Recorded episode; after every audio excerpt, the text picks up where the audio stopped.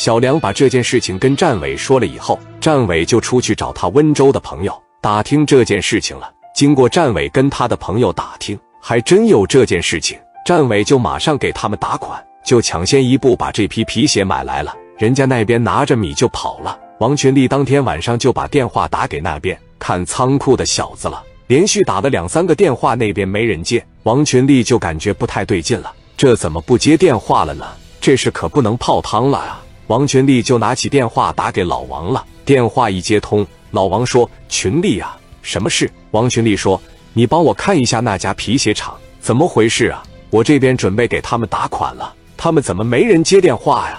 老王说：“那行，我帮你去看看。”电话就挂了。挂断电话以后，老王就来到这家皮鞋厂了。等他再来到这家皮鞋厂以后，就发现仓库里面空空如也呀，什么都没有了。老王拿起电话就打给王群力了。电话一接通，王群力说：“老王呀。”老王说：“群力，你是不是把鞋都买走了？你买走了，你让我上仓库来看啥呀？”王群力说：“我没有买啊。”老王说：“你要是没买，这几个仓库怎么都空呢？”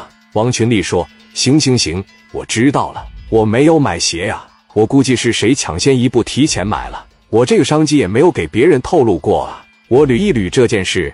电话就挂了。挂断电话以后，王群力就坐在那里想来想去，是不是刘浩然提前买了？他拿起电话就打给刘浩然了。电话一接通，刘浩然说：“王总你好。”王群力说：“刘浩然，你真是个畜生！你小子怎么能这样呢？”刘浩然说：“王总，你啥意思呀？”王群力说：“你说什么意思？你是不是给温州那边打电话了？你是不是联系上温州那边？你自己把那几万双皮鞋买走了？”有没有这么回事？刘浩然说：“王总，你是被气懵了还是怎么了？咱们把合同都签了，我会去买你那皮鞋，你埋怨我干啥呀？”王群力说：“就是你干的，我就跟你自己一个人说了。那天咱俩在你办公室谈的时候，后来进来个小子，贼眉鼠眼的，泡完茶他也不走，他就在那听着。不会是这个小子把我的消息出卖了吧？”刘浩然说：“你是说小梁呀？要不然明天你找找他吧。”王全力说：“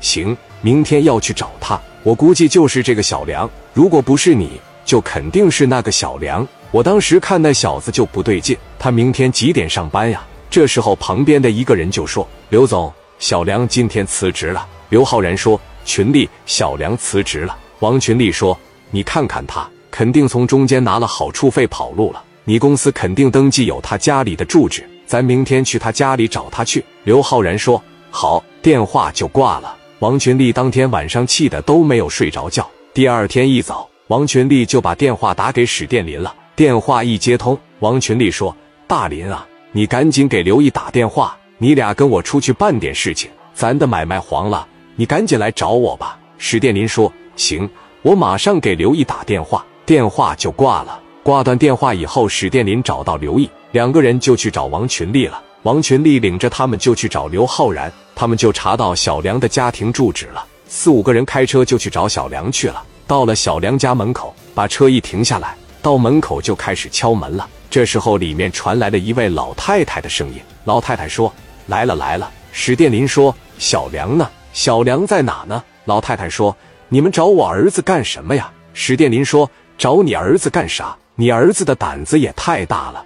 他在哪呢？”老太太说：“你们有啥事跟我说吧。”小梁是不是在外面得罪你们了？王群力说：“小梁在家没有呀，我们过来不是打他的，因为他辞职了，我们这边跟他对接对接。”老太太说：“小梁出去给我买早餐了，应该马上就回来了。”王群力说：“行，我们就在门口等他一会。”老太太说：“你们进来吧，进来吧。”王群力带着人就进到院子里了。过了有十多分钟，小梁就回来了。